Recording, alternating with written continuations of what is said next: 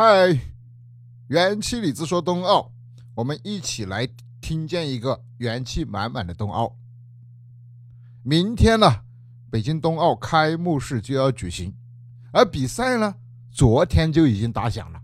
那么问题来了，为什么冰壶赛要赶在冬奥会的开幕之前就开赛了？我研究了一下，因为参赛的队伍数量多，比赛的局数也就太多了。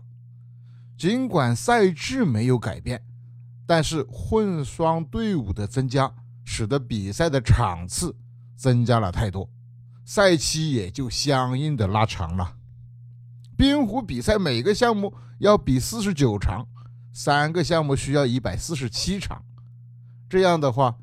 让冰壶赛成为北京冬奥会比赛场次最多的一个项目了。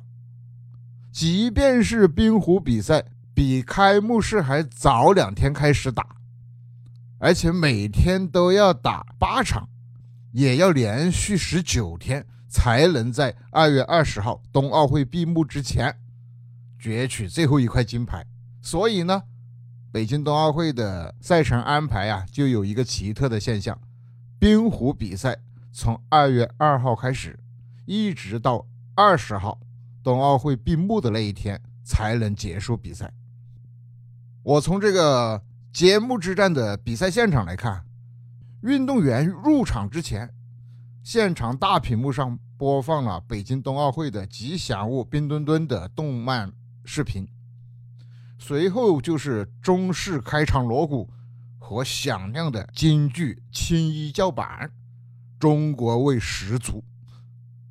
在场的大屏幕和冰面都出现了折扇啊、仙鹤啊这样的元素，让人赏心悦目啊。在运动员上场的时候，赛场就响起了传统的苏格兰风笛，这是对冰壶这项运动的传统的致敬。中国队和瑞士队这场开幕战，不仅仅是中国冰壶队在本届冬奥会上的首秀，而且是中国代表团在北京冬奥会上的首场比赛。值得庆贺的是，赢了。好了，今天我就给你分享到这里，明天我们一起来关注开幕式吧。记得给我点赞、转发、订阅哦。我在北京。加油！